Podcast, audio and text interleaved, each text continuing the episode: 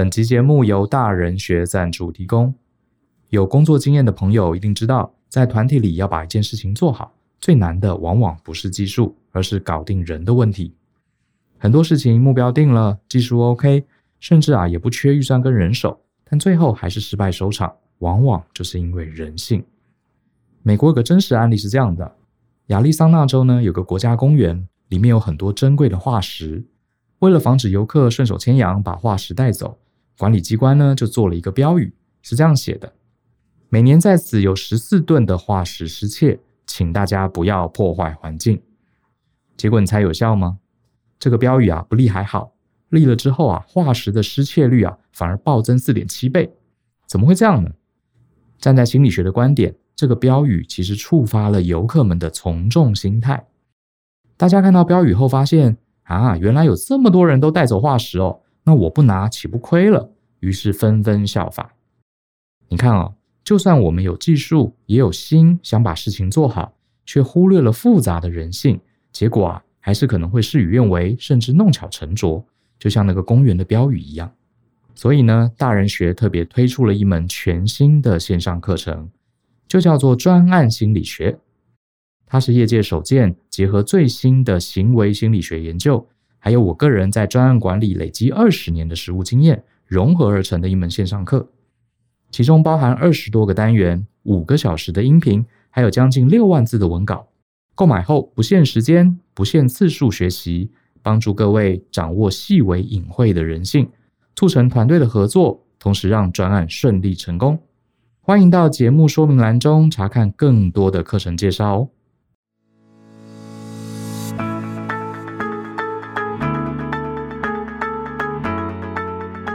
欢迎收听大人的 Small Talk。这是大人学的线上广播节目，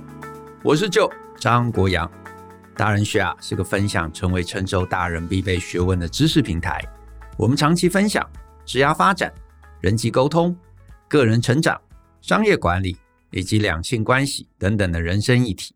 那欢迎大家可以多多关注。那在我们今天的节目中啊，我又要来回答一封读者的提问。好，那对于一些啊，可能第一次听我们节目的朋友啊，我也说明一下，就是呢，如果你有任何问题啊，或者想跟我们讨论的，你都欢迎啊，可以寄信到 podcast at ftpm 点 com 点 tw 这个信箱。那这个信箱呢，哎，我们主要就是收啊这个读者的一些回馈啊，或者是提问。那如果呢，你的问题啊，这个题目呢，是我们大概能够在十五分钟好到三十分钟之间呢，可以讲清楚的一个问题啊，可以充分讨论的一个问题，那我们呢就会尽量在节目中呢来抽空回答。那今天的这个呃读者的来信啊，呃，他因为他是这个英文的署名，那我大概试着这个念了一下啊，好像是这个小杰啊，我就我就暂且称呼他叫小杰好了，所以呢是小杰的一封来信。那我先把这个小杰的来信呢念给大家听。他是这样子啊，他写说：“大家好啊，我是台积电的员工。那我内心呢一直有一个困扰，我的老板呢常常交办我做一些非我负责的 project，然后呢又希望我站在上位者的角度来想事情，好要我呢不要只用一个底层工程师的想法在做事。可是呢，这个真的让我很困扰，因为呢我只是一个职等最低的工程师啊，我年资虽然快要四年了。”可是呢，也不算资深，上面呢还有小 leader，还有大 leader，他们的职等呢都比我高。可能呢，我猜是因为这个 project 以前我就经手过，所以呢就一直找我处理。可是呢，现在其实已经转到比较 junior 的工程师手上了，而我呢现在则是这个 job rotate 啊，到其他较难、较重要的这个 project。说实在呢，我也没有时间来去做别人的 project。那我呢可以理解，老板可能是想要栽培我。那我觉得我的能力呢，以及足以让我明年有 promotion。可是呢，我觉得我的 pay 啊，我的这个薪资呢，应该要跟我的职等还有负责的内容相符，而不是呢一直呢去做高一个职等的事情。然后呢，其他人都比我早下班，然后还要我忍下去，只为了要有所谓老板的一个思维。所以我内心啊是非常非常抗拒这样的一个状况。可是呢，我又自认我是一个很当责的人，所以呢，常常还是做到晚上十点才下班。啊，所以小杰这个听起来很矛，呃，这个就是心情很矛盾啊，心情很矛盾。一方面觉得自己很当责，可是一方面又很抗拒。好，小杰最后就说：“请问啊，我应该要转换思维吗？”谢谢。好，针对小杰这个问题啊，啊，针对小杰这个问题，我先说啊，毕竟我也不清楚小杰他实际的工作细节啊，我也不认识他的老板，好，所以我在节目中恐怕没有办法直接给出一个 yes or no，该或不该，或者对或不对这样的一个明确答案。可是呢，我觉得我可能可以在节目中给小杰呢几个思考方向，那这些思考方向啊，或许就可以帮你做出一个更啊明确、更容易的一个选择。为什么我选这一篇呢？因为我觉得这个其实也是很多年轻朋友可能常常有的一个困扰，就是呢，诶，公司老板啊，明明也没有给我比较多钱，对不对？也没有这个给我一个好的一个 title，然后老板又说什么，哎，你要有一个这个上位者的想法，然后呢，又多给了我很多好像根本不在我的这个 job description 上面的一个工作，好像不公平。我到底应该做还是不做？好，我到底应该怎么决定？我到底该怎么判断？所以我觉得，我今天就想要来聊聊。好，今天就想聊聊。那呃，好，我刚刚说嘛，几个建议。第一个建议啊，第一个建议，我是建议小杰啦，就是你在将来任何的职场环境中，你恐怕都要先接受一个概念。这个概念是什么呢？就是啊，通常通常 promotion 这件事情，都是你先让老板觉得你具备上升到那个位置的能力跟眼界之后。你才会获得升迁的机会。这意思就是说啊，那些升迁快的人，其实他在环境中，他在职场的环境中，都是在还没有拿到那个头衔的时候，他其实已经多多少少开始在做那个职能、那个职位的工作了。我之前跟 Brian 啊，我们有一起合著过一本书，那本书呢啊，title 叫做《没了名片，你还剩下什么》。在那本书中啊，有一个章节二之一啊，二之一。我在二之一里头，我就写了一个概念，就是呢，我们工作上面升职的条件啊，这其实很多上班族不知道，就是你在工作上面，你在职场上面升职的条件啊，其实不外乎就是两个东西：第一个，往上的意愿跟能力；第二个，不要留个洞。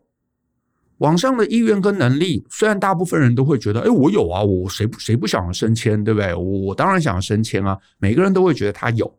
可是其实所谓往上的意愿跟能力，就是你要让你上面的主管啊，甚至假设你公司小，直接就是面对大老板，你要让老板有一个很清楚的感受，感受什么呢？就是如果我明天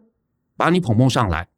做小 leader，做大 leader，甚至做部门主管的位置。你立刻就可以上战场，你立刻就可以把这个职位能够巩固好，能够把这个职位该有的素养、能力啊、技能全部都能够立刻展现出来。如果你不行，老板就会犹豫啊。事实上，以我自己是老板而言，这个恐怕也是升迁的时候我最重视的一点。真的，其他其他反而相对都不重要，这个反而是最重要的一点，就是几乎没有老板会想说，哎。这个人好像在公司待了很长时间啦，对不对？有五年的年资啦，有十年的年资啊，我是不是应该给他捧梦一下？其实没有老板会这么想的，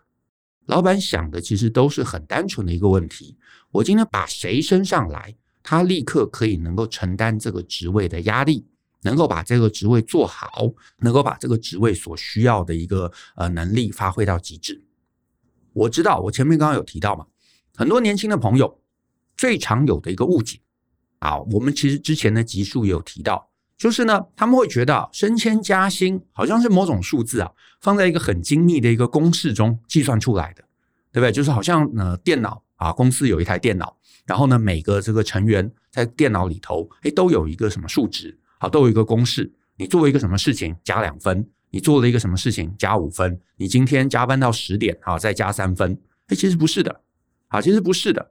可是很多人会有这个误解嘛，所以呢，他就会觉得说，哎，你看，我也累积了这些年资啊，我也认真加班呐，呃，老板叫我做这个事情，我也做了啊，所以下一次一定就是轮到我升迁了啊。这个想法，当然我承认的，他想起来就是，哎，听起来很合理嘛，然后听起来也很直觉嘛，因为这有点像我们这个玩 RPG 有没有？就是哎，每个这个角色，每个角色旁边都有一个属性，那个属性就是经验值嘛，所以我打怪物，对不对？我打的比较多。啊，然后呢，我的经验值就会一直一直加，加到某个门槛，诶，我忽然就升级了，好，忽然就升级了。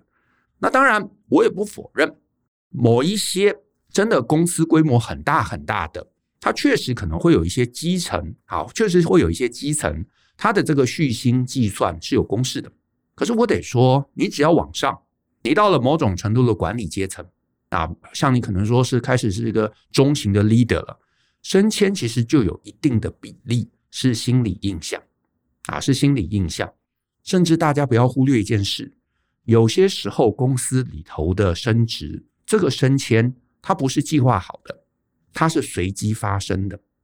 所以随机发生的意思就是，哎，可能啊，这个大老板啊，上上面的大老板有一天啊，忽然跟几个这个部门主管一起开会，然后大老板说，哎，这个最近啊，这个外面都在讲什么元宇宙，对不对？很夯，而我们也来弄一个什么元宇宙的 project。啊，那你们、你们、你们，哎，去想办法找几个人啊，来承接这个新的 BU。哎，忽然公司就多了一个 BU 哦，或者至少多了一个专案，啊，多了一个部门都可能。然后呢，几个一线的主管，搞不好忽然就开始烦恼嘛。哎，到底放谁进来啊？这个 project 或者这个 BU 立刻可以做出成绩。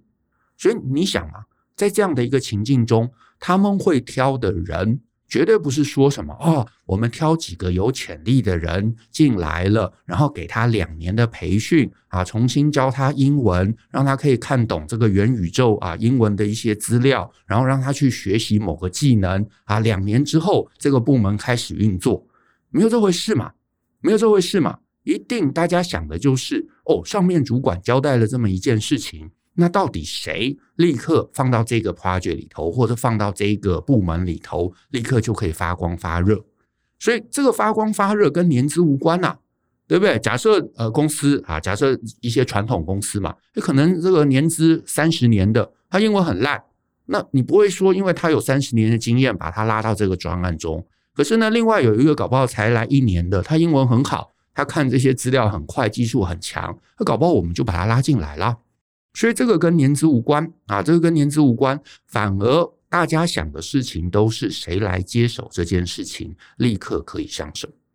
而且这个在很多公司也不稀奇嘛，对不对？你说，比方说这个马上要过年了，过年回来，诶，部门里头忽然好几个人离职了啊，而且这离职的人搞不好有些是小的 leader，大的 leader，那老板就会很伤脑筋啊。他们离开了，可能一个月、两个月交接，那这个中间就要找到人啊。那到底要谁来交接？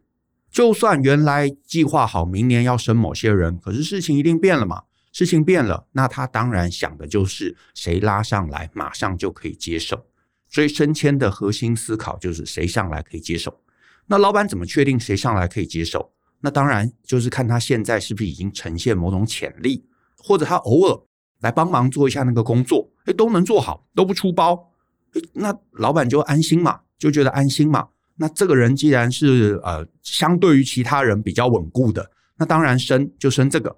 啊，不然的话也很尴尬。万一把你升上来，三个月之后发现哇，这个人根本不行，那这个怎么办呢？啊，你要你要老板怎么办呢？说哦，呃，这个小杰对不起啊，我我之前觉得你有潜力，可是升升你三个月之后发现其实你没有啊，那你再回去当工程师好不好？这个 leader 我换别人啊，不行嘛，这绝对不行嘛，你一定会不爽啊，你会离职。那老板面子也挂不住啊，大家也会觉得，窃窃私语，想说，哎，怎么之前升了这个某个人上来，结果他又跑回去当工程师了啊？老板是不是识人不明？所以几乎不会有那种我没有一定把握就把这个人拉上来的这个机会啊，这个这个几率太少了。除非真的，你知道有些公司流动率很很高，有没有？就是哎，过年回来发现上面全部都走光了，好吧，那没办法，阿猫阿狗都只能拉上来。那可是，如果你待在是一个稳定的公司，比方说，呃，这个小杰说在台积电嘛，那我相信台积电一定是稳固的。那既然是稳固的，那上面主管的思路也一定就是以稳固为一切的经营重点。那在这个前提下面，他要 promote 任何人，他要拉任何人上来，他一定要有足够的信心指数，拉这个人上来，他不会造成麻，他你不要说啊，呃，帮这个公司有多大的一个进步，至少你不要造成麻烦嘛。拉上来，结果新的职位他根本啊、需要的能力根本没有啊，无法承担，那就很尴尬啊。所以这个其实我觉得是非常非常重要的。其实讲到这边，我也顺便聊一下嘛，就是大家可能多多少少都听过彼得原理，对不对？意思就是说，其实你不管在哪一个职场中，所有人呐、最终都会升到一个自己不完全胜任的位置上。意思就是，其实更上面的主管，他也没有办法百分之百确定说你这个人升上来能不能啊把这个工作做到这个一百 percent 的符合。可是呢，哎，我就觉得，哎，大概有个你知道六十 percent 的几率你可以符合，我就把你升上来，升上来你做的真的很好。然后呢，哎，又开始表现再上一层的一个可能性，我就可能会再把你往上升。可是，一直升到升到什么？我觉得啊，你现况已经吃力了，或者是你已经再也没有办法去呈现下一个位置需要的潜力了，你就会卡在那边啊，你就会卡在那边。所以，其实我们想要在职场升迁，我觉得也没有想象那么难。你就是不断的释放讯号，不断的释放能力讯号，让你上面的主管会觉得把你升上来，那你可以升任那个新位置，你可以让他轻松。你可以让事情变得更好。那下一次有这个机会的时候，往往这个位置就是你的。可是呢，可是呢，如果你没有做这个事情，你如果没有做这个事情，或者是老板觉得你现在已经不胜任了，未来的潜力又看不到，那他几乎就不会冒险，你也就会一直卡在一个位置上面很久很久很久。所以今天收听节目的这个听众朋友啊，如果你在一个呃职位上面已经卡住了很多年了。啊，这个可能两年三年了，然后你都一直觉得很疑惑，到底为什么？你想说，我每天都这个加班的很晚啊，可是你就想想，你能不能展现你在下一个位置，你也能做的一样好？你搞不好没有做这个事情，老板看不到，老板不敢冒险，那当然他就选了别人啊。所以呢，简单结论啊，就几乎没有老板会在不确定你能不能接手新工作之前。就只是因为呢，觉得哎，你很辛苦啊，年资很高啊，或者是加班很晚呐，然后就把你升上来。只有一个状况啊，我我当然我也我也说了，这个状况也是有，可是这个状况是那个职位它本来就是一个酬庸的工作。你看啊，这个政治圈嘛，对吧？或者很多国营事业，或者很多什么基金会，其实这类状况也是很常见啊，很常见。但是呢，你就退回来，你就想想自己嘛。如果呢，像我们这种小小老百姓。我们也没有帮谁打过选战，对不对？也不是金主，家里也没有什么靠山。那这个酬庸这件事情啊，大概也不用多想啊。我们这种一般在这个民营公司上班的小老百姓啊，你要往上啊，其实真的就是一条路，就是让老板觉得你准备好了啊，你准备好了。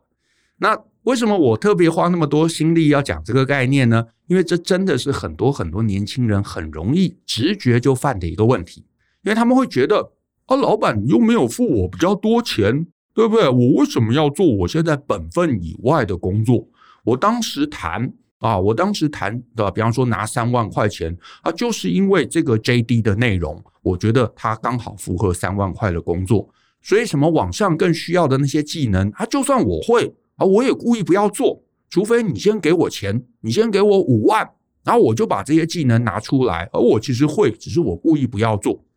可是我得说，这就真的完全搞错游戏了啊！真正的就搞错游戏了。你反而要尽早让你的老板觉得，我现在雇佣你三万，可是其实你能展现比三万更多的、更强的能力。然后呢，他甚至啊，甚至初期他不是很百分之百确定嘛，他搞不好想说，哎，这个这小子好好像还不错，偶尔给他一些比较难的。或者是需需要比较一些高阶思考的一个事情，测测看，哎，发现哎，他也都可以做得到。那等到后续这个职位空出来，很可能他就拉你上来。那我也承认了，这个呃，就是职场环境嘛，人百百种，我也不排除有所谓这种惯老板啊，惯老板，他可能就是刻意欺负你，他给你一分钱，然后要你做十分工，然后希望你每天都什么半夜两三点下班。可是呢，可是呢，如果你真的是在职场上面刻意磨练自己，你让自己技能强，你让自己具备管理能力、沟通能力、英文能力，各式各样的能力，你说你强到一定程度，你最后发现啊，这个老板就是惯老板，那很简单啊，你始终可以去别的地方嘛。我的建议就是啊，就是永远让自己来选择环境，不要让环境选择你。你只要能做到这一点，我觉得你就可以扩大自己的自由度。而且是不断、不断、不断的扩大自己的自由度。那回到小杰的信啊，啊，我稍微有点聊远了。回到小杰的信啊，他其实是一个当责的人。然后呢，他的困扰感觉其实是跟薪水有关，就是呢，他觉得他好像做了很多合理以外的工作，可是呢，老板始终啊，就是有给头衔，可是没给加薪，对不对？那我是这么建议啦，就是你就这么一段时间之后啊，我不知道你这样的一个状态持续多久，可是呢，诶，假设比方说半年吧，你其实可以找你的老板啊，来稍微聊一下现况，甚至是你问问他对于你后续的一个安排，因为我猜了，他可能有什么安排。然后呢，他要就是没跟你说，或者是他说过，可是你没听懂。可是因为啊，我我毕竟不在旁边嘛，我也没有参与你们的讨论，所以这个部分的资讯啊，对我来说有点少啊，我没有办法判断。可是呢，我就从你讲的少数的几个蛛丝马迹啊，我帮你做个推敲啊，我帮你做一个推敲。其实里里头有一个东西，搞不好是你老板有讲，可是你没完全听懂。就是呢，你老板有说。要你多站在上位者的角度来想事情，这个其实就有两种可能性啊，两种可能性。那第一个可能性就是很多啊，就是可能小杰也觉得的，就是这会不会只是一个安抚啊？会不会其实没什么意义，只是安抚？可是我觉得，如果这是安抚，你会很容易发现，意思就是呢，他就从此之后，他就再也没有给你什么往上更重要。也没有什么往上策略性或者管人什么这性质的工作。如果是这样，那确实就有可能只是因为啊啊目前人手不足，所以呢就是透过一些安抚，透过一些话术啊，把你卡在一个啊一个工作。这个工作呢一定要有人处理，很麻烦。可是呢，他长期却没有什么策略价值的一个职位上。但是，但是我自己猜测了，我会觉得可能比较是第二种可能性。啊，你说第二种可能性是什么呢？是这样，我觉得他有可能是在暗示你，暗示你呢，不要什么事情都扛起来自己做，你要试着学会把某些事情啊，让那些更 junior 的工程师来完成。我从 email 的这个字里行间的脉络来看呢，我觉得小杰你有可能是一个很好的执行者，技术能力很强，也很当责。可是呢，我也认识很多工程师。这些工程师啊，能力很强，可是呢，也都埋头苦干型，意思就是他不太擅长啊去带团队，所以呢，很多时候工作多了，交办下来了，就只能靠自己加班来 cover 啊 cover 这个不够的时间，甚至 cover 别人的工作。可是这个对老板而言，他不会说你不够当责，可是他会觉得这就是高度不够，这就会让老板不敢升你上来，甚至是呢，有些老板。他可能还希望说，哎，所以我再给你一些多的工作，我来磨练磨练你，磨练什么呢？想说你一定到最后有一天你会发现，哎，工作多到这个程度，我不可能再靠加班来这个你知道来 cover 所有的工作，所以我是不是应该要想想怎么把这些工作交办出去？也因此啊，也因此，所以我有我有一个猜测了，我有一个猜测，你的老板搞不好不是故意整你，他只希望在这样的一个处境中。能够让你培养出一个突破困境的思维，意思就是他希望你关照着现在的 project，别人的 project 交给 junior 的这些 project，可是呢，他不一定会希望你真的亲力亲为把所有的事情都揽在身上自己做哦。所以我比较建议你回头去想想，这些已经不在你的啊这个 job description 里头的这些专案，你过去虽然做过，可是你能不能从流程上，从制度上，从表单上，从任何做法上面，让你自己站到一个制高点，你来监控，你来掌握，你来预警，然后呢，甚至去引导这些 junior 的工程师，让他做的可以跟你当时一样，而不要自己亲力亲为把所有事情揽过来。如果可以，那我觉得这有很高的几率，就你有达到老板想要所谓站在老板的制高点来想事情这样的一个角度。我刚刚有说嘛，我们那本书没了名片，你还剩下什么？我在二之一提到两个重点。第一个重点就是呢，啊，你必须要展现你的能力跟你的这个意愿，对不对？往上的能力跟意愿。第二个是什么？第二个是不能留个洞。你说留个洞是什么概念？留个洞的意思就是，假设你现在是工程师嘛，你升上去当成是一个小 leader，那总有人要接你的工作啊，你就要确保。这个来接你工作的人能够完全不出包，能够做到跟你一样，不然你想，老板把你升上去，新的位置的管理价值能不能发挥还不确定。可是现在的工作马上要开天窗那我是老板，我我干嘛要把你升上去自找麻烦，对不对？所以你一定要确保你能够上去接手，你留下来给别人的工作，也可以让别人轻松的做到。甚至是你如果要做一个小主管去监控，你也可以轻松的监控，而不是自己又跳下去要揽事情。否则的话，你如果今天啊，老板把你升成，将来升成是一个 BU 的一个负责人，那下面难道每个工程师的事情你都要自己接手去做吗？这绝对是不可能的嘛。所以这是高度，这可能是，这我猜啦，这可能是老板期待你要能够展现的东西。那当然，我也不确定啊，我也不确定，所以我还是蛮鼓励你。你先从这个角度来思考看看，有机会多跟你的老板聊聊，沟通沟通，搞不好呢，你慢慢就比较会知道怎么样两边都能够在这个职场上找到一个舒服的一个状态。好，所以以上啊是我对小杰处境做的几个分析跟建议啊，我承认啊，一定跟你的实际状态会有一些出入，所以呢，就请小杰听完之后，根据你的现况来做些裁量，认真的思考。那我也很希望明年。啊，就能听到你升迁的好消息。那我们今天的节目就到这边，谢谢大家的收听。那如果呢，你喜欢我们的节目，欢迎分享给亲朋好友，让大家一起相信、思考、勇于改变，学习成为成熟大人的必备学问吧。那我们下次见喽，拜拜。